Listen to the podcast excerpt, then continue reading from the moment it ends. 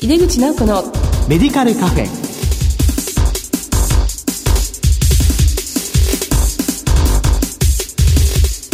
こんばんは。帝京平成大学薬学部の井出口直子です。井出口直子のメディカルカフェ。この番組は医療を取り巻く人々が集い語らい情報発信をする場です。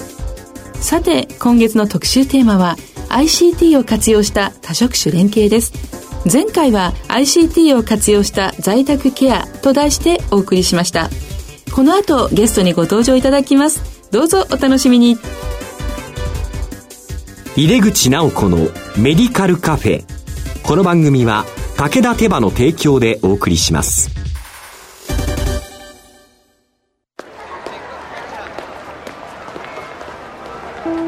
世界は大きく変化している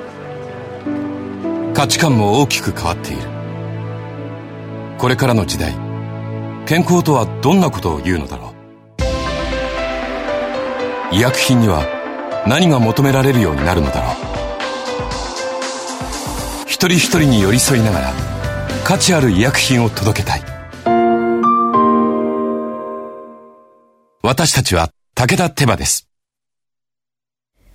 改めまして、帝京平成大学薬学部の井出口直子です。ICT を活用した多職種連携、特集の2回目です。今回は在宅ケアを支える診療所と題してお送りします。今月のゲストは、八戸ファミリークリニック院長、小倉和成さんです。小倉さん、どうぞよろしくお願いします。よろしくお願いします。あの、まあ、前回に引き続き、またお話を伺いたいと思いますが、はい、まず先生の八戸ファミリークリニックについてご紹介いただけますか？はい。当院は、えー、内科小児科を標榜しておりまして、はい、えー、プライマリーケアとして、一般的な疾患に広く対応しながら、えー、現在在宅医療も行っております。はい。えー、訪問診療は、あ午前と午後の外来の間の2時から4時までの時間を活用して行行っておりまして、え現在約60名の患者さんを担当しております。はい、一人診療所で外来も行っているので、えー、市内に30ぐらいある訪問看護ステーションの方をはじめ、さまざまな薬局さんもですね、さまざまな職種の方と連携しながら行っております。はい、先生のクリニックはもう小児からですよね。はい、小児からも訪問されて、まあ、看取りまでということで、はい、家庭医ということで、まあ、先生が、あの、最初、医師を目指された時はもう家庭医ということで、やられたということをも具現化されて、今、あの、八戸の方で、まあ、前回もお話ししていただきましたけども、コネクトエイトという、まさに八戸の大きいネットワークの方も立ち上げて、今、えー、八戸全体の、まあ、医療の質を上げるということにご活躍されているということですね。先生、あの、お考えを少しお聞きしたいんですけども、はい、まあ、少子高齢化の今なんですけども、この医療と介護現場はどのような変化を感じていらっしゃいますか？はい。えー、少子高齢化というのは、まあ、地域医療と介護の現場だけでなくて、その地域社会全体に大きな変化をもたらしていると思いますけれども、はい、まあ、特にこの医療介護関係者にとっては、はい、まあ、多くの疾患を抱えた患者さん、それから特に認知症も抱えた患者さん、高齢者の方が、はい、えー、急激に増加することで、まあ、医療と介護の提供体制をより総合的で包括的なものにする、そういったことを今求められていると思います。はい、えー、特に各その医療の専門分野と、それから介護の各職種の連携が不可欠となっていますけれども、はい、まあ、さらにそれだけではなくて、行政や市民の皆さんとの連携ですとかコミュニケーションもさらに重要になってきたと言えると思います。そうですよね。もう医療と介護だけじゃなくて行政、そして市民の方ですよね。はい、まさにこう地域包括ケアを、はい、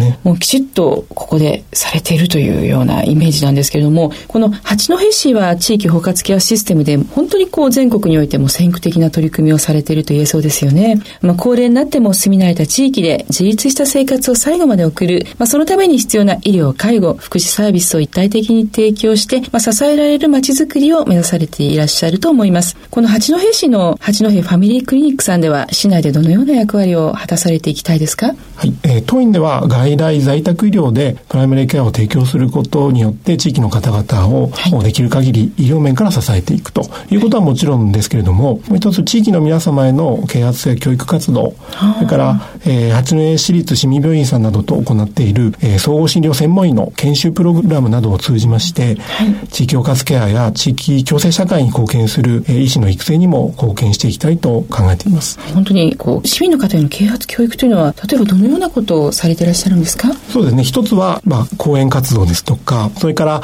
え地元の新聞メディアなどに、え連載をしたり、はい、えー、あとは4年ほど前から行っていますのは、えー、在宅や施設でお見取りをされるその経験を写真絵本にした、えー、シリーズの本を各小中学校ですね。市内70数校に、えー、毎年あのメッセージをつけて贈呈させていただいています。はい、えー、そういったものを読んだあの生徒さんたちから、えー、最近は感想文を送っていただいたりすることも多くなってきていますので、はい、まあ、そういったものをまた活用しながら、まあ、皆さんに地域の方々に、はい、えー、在宅医療や地域包括ケアについての理解を深めていただけるようにと活動をしております。そうだったんですね。なかなかその医療というのは、ご自分とか、あと家族が、まあそういう病気になったりとか、まあこれになっていかないと、まあ関心を持ちにくいところっていうのはあると思いますが、はい、この在宅での見取りの写真を含めたハンドブックみたいなものなんでしょうか、はい。はい、えー、それは滋賀県にあります、うん、えー、永源寺診療所の花戸先生が地域でお見取りをされるというところを、うん、えー、写真家の国森さんという方が、えー、写真を撮って本にした、そういったシリーズのものになりますけれども、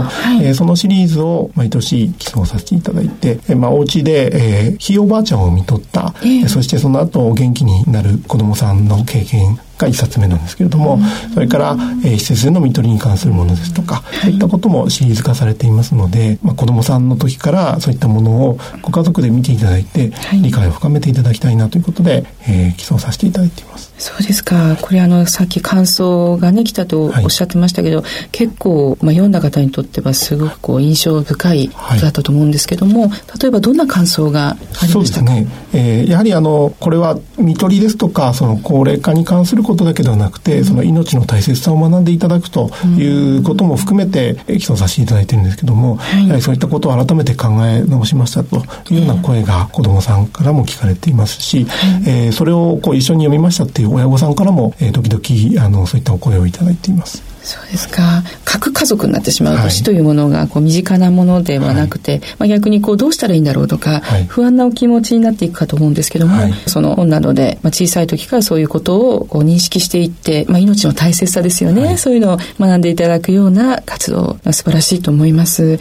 今度あの総合診療医の方の育成ということですが、まあ、それはやはりこの地域で活躍される、まあ、ドクターをもっと増やしていきたいというそういう思いでしょうか？そうですね。あの在宅医療はもちろんですけれども子育ての支援ですとか、それから地域の方々の健康増進、そして地域の医療体制、医療介護連携の体制づくりですとか、そういったことにも貢献できる、えー、そういった視野を持った、えー、総合診療医家庭医をより多く地域で活躍していただけるように育成していければというふうに考えております。そうですか。何人ぐらいの方が今学んでいらっしゃるんですかね？一昨年からですね、えー、えー、新しい専門医制度の中で、えー、総合診療医の専門研修プログラムがスタートしております。はい、えー、まだ全国で百数十名の方しか毎年エントリーされていないということですけれども、はい、えー、これからの日本の社会の在り方を考えると、はい、これからどんどんそういった方が増えていくことが必要になってくるんじゃないかなというふうに思います。そうですね。これもう一歩いくと、こう、医学部でもこういった教育が、まあ、今、どのぐらいあるかちょっと私にはわからないんですけれども、はいえー、増えていくといいですよね。そうですね。当院でも、あの、学生さんの実習なんかも受け入れておりまして、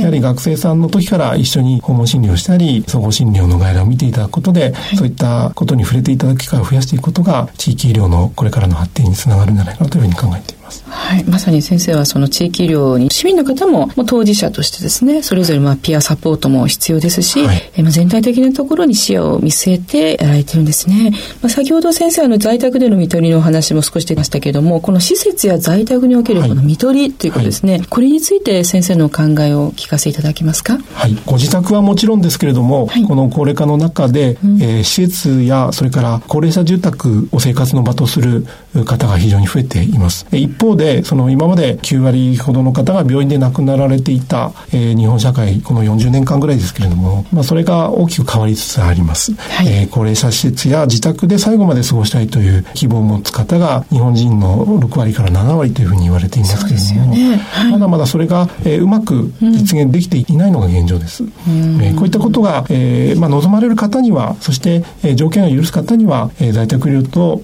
えー、ご自宅でのご家族さんあるいは施設の介護職員が連携して、はい、最後まで自分らしく暮らすことを支えられるようになることが必要であるというふうに考えています。そうですよね。まあ、6割ぐらいの方が最後どこで過ごしたいですか、はい、という質問に自宅と答えていますけども、まだまだということですよね。この自宅に戻って亡くなれない理由というのは、はい、一つはその地域でのサポートがうまく受けられないということと、あとご家族のお考え方とか、はい、そういう問題がちょっと考えられるんですけど、先生他にも何かありますか、そうですね。あの、ご自宅あるいは施設で、その病院以外のところで最後まで過ごせない大きな理由の一つとして、やはり医療介護職のそのサポートが十分に得られるかどうか不安だという声が、えー、ご家族さんやそれから介護施設の介護職員の方から聞かれています。はい。はい、当院の方で実は、えー、有味記念財団の助成を得てその研究開発を行ったんですけれども、はい、えー、その時にもやはり医療介護との連携が、えー、特に在宅医療は訪問看護をする医師や看護師との連携がスムーズにできるか不安だという声がありましたので、はい、えー、そういったことができるようなサポートをこのコネクト8の ICT 連携で、はい、えー、していくと同時に、まあ、そういったことがしやすくなるようなあの研修会を開発して今行っております。はい、その研修会は対象は、はい、あのええっと施設の医療介護職あるいは在宅医療に関連する職種の方が主ですけれども、はい、そのまあ、当院で作った施設でできる在宅医療と看取りという冊子を一つのテキストとしまして、はい、えー、まあ、いろんな体験をしながらみんなで支えることを学んでいくというような研修会になっています。そうですか？じゃあもう施設でしっかりとお見取りまでをできるようにということと、はい、あと家に帰りたい人をちゃんと返してあげるような、そういうことをこう学んでいただくという研修会というふうに思ってよろしいですか？そうですね。あの、いろんなものをその研修会の中ではやってるんですけども、えー、一つは株式会社シルバーウッドさんが提供する認証 VR 体験っていうのがありますけども、はい、そういったものを最近に体験して、この方がその後施設で最後まで過ごしたい、がんになっても過ごしたいっていうところをどう支えていくかということを、みんなで、えー、追体験しながら、えー、ディスカッションしながらそれを学ぶというような形になっています。はい、面白そうですね。そのツールで認証自分がなった感じの。はい。VR を使って、えー、その自分が認証を発症してしまったり、それから途中でその脳梗塞を起こしかけたり、えー、救急搬送されてしまうというようなことを、はい、あの実際にその体験するんですね。VR で、ねえー、VR で体験します。で、その方の身になって、それでも自分でここで過ごしたい、うん、えー、施設で過ごしたいっていうことを実現するためには、じゃあ意思決定支援をどうしたらいいか、うん、それから、えー、食べられなくなった時の支援をどうしたらいいかっていうことを、うん、えー、いろんなことを学びながら、はい、えー、それぞれの場面場面で連携してどうしようっていうことをみんなで考えながら学んでいきます。やっぱり当事者意識になってみると気持ちもよくわかりますし、何が必要かもすごくリアルにわかりますよね。はい、そうですね。はい。これはあの八戸市医師会と協力して行っておりまして、うんえー、この、えー、施設でできる在宅医療と見取りという冊子は検索していただくとネットで PDF で見れるようになっていますそうですか。施設でできる在宅医療と見取りということで、はい、ネットで検索していただければと思います。私もちょっと見てみたいと思いますので、えー、まあ先ほどその、まあ、医師の育成に関してもですね、まあ、取り組んでいらっしゃるということで、まあ、百数十名の方がもうやってらっしゃるということですが、なかなかその問題点とか、あの今の課題みたいなもの何かありますか？そうですね。これ、えー、在宅医療を行うその医師の不足というのは、はい、その地域の急性期医療の、まあ、疲弊にもつながる、えー、非常に大きな問題、深刻な問題です。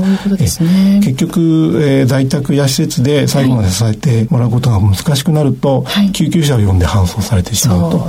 で、ね、急性期病院がいっぱいになって、そうすると、うん、あの、地域のいろんな医療機関も紹介もしづらくなるというような悪循環に今陥ってきている現状が、えー、八戸もそうですし、はい、全国的に見られるというふうに思います。うん、ですから、これをその医療だけの問題でも介護の問題だけでもなくて、はい、地域全体の問題として、うん、行政も含めて、そういったことを行える医師が、えー、より育っていくような、はい、そういう体制づくりというか、バックアップをしていく必要があるんじゃないかと思います。まあ、専門医制度はできましたけれども、なかなかその、えー、若い先生方が、えー、自分のキャリアの中で、えー、それを位置づけて、はい、えー、総合診療や、えー、在宅医療をずっとやっていこうとすると、なかなかいろんなご自分たちの結婚、出産、子育ても考えると、ハードルがまだまだ高い。のが現状ですので、うんえー、そういったことが、その地域で自分たちも生活しながら、そういったことがしていけるような体制づくりを地域全体として考えていく必要があると思います。当ですね。これは本当にこうバランスで、まあ、今悪循環っておっしゃってましたけども、本当にこう地域の総合の先生が増えることによって、急性期の先生とも助け合ってね、はい、いい状況に回っていくようにね。で、その方、まあ、一人一人の、まあ、幸せも当然追求していかなくちゃいけないですからね。はい、まあ、両方うまくハッピーにいくようなことを、まあ、先生も取り組んでいらっしゃるということなんですね。はい。ラジオを聞いている方は、まあ、薬剤師が多いんですけども、まあ、リスナーである薬剤師のメッセージがありましたらお願いします。はい。はい、えー、前回もお話しさせていただいたんですが、やはりその、今の地域包括ケア、在宅医療の推進の中で、はい、薬剤師の先生方には今後中心的な役割を担っていただきたいというふうに考えています。はい、まあ、ぜひ在宅医療にも積極的に関わっていただきながら、また多職種連携やそういった交流の集まりにもご参加いただければというふうに考えております。まあ、そういった意味で、その今年のちょうど9月の15、16日にかけて、はい、えー、ちょうど先生がいらっしゃる帝京平成大学を会場として、はい、えー、在宅ケアを支える診療市民全国ネットワークの全国のつなえを開催させていただきます。私がこの会の副会長を務めさせていただいておりますけれども、はい、えー、25年前から多職種連携と市民の活動によって地域包括ケアの実現を目指した活動を進めております。この中では、まあ、いろんなセッションがありますけれども、在宅医療における薬剤師機能の拡大ですとか、それからポリファーマシーに関するセッション、それから在宅における薬に関する医療介護連携のセッションなど、様々企画しておりますので、ぜひ、たくさんの方にご参加いただきたいふうに考えております。はい。で、帝京平成大学の池袋キャンパスになりますね。薬学部は中野なんですけども、池袋キャンパスで NPO の在宅ケアを支える診療所、市民全国ネットワーク第25回全国の集いを開催ということですね。もう25年前と今では随分変わったんじゃないですか。そうですね。私も25年前はいなかったんですけれども。ああ、そうですか。ただ、あの、はい、まあ、環境が変わってきまして、最初は本当に介護保険も、地域包括ケアという言葉自体もまだ国も言ってなかった時代ですけれども、理念としては同じように地域の中で障害があっても、病気があっても子育てをしながらでも共に支えて暮らしていける地域づくりを目指してということで、診療所とそれから多職種市民が中心になって始めた活動です。はい、もうこの市民と多職種でっていうことが、まあ、非常に重要だと思いますね。まさに、まあ、地域包括ケアをその時代からですね、まあ、描いて続けられた会だと思います。ぜひぜひあのご参加いただきたいというふうに思います。ということで、えー、ICT を活用した多職種連携特集の2回目。今回は在宅ケアを支える診療所と題してお送りしました。ゲストは八戸ファミリークリニック院長小倉和成さんでした。小倉先生2回にわたりお忙しいところ本当にありがとうございました。ありがとうございました。世界は大きく変化している。価値観も大きく変わっている。これからの時代、健康とはどんなことを言うのだろう。幅広いラインナップで信頼性の高い医薬品をお届けします。一人一人に向き合いながらどんな時でも健康を咲かせる力を。私たちは武田手羽です。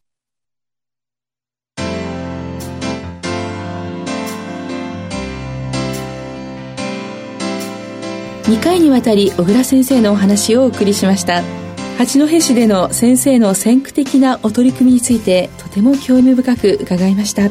先生からご紹介いただきました。NPO 在宅ケアを支える診療所市民全国ネットワーク第25回全国の集い in 東京20199月15から16日帝京平成大学池袋キャンパスで行われます。医療介護そして市民で考える在宅医療。ぜひ皆さんもご参加ください。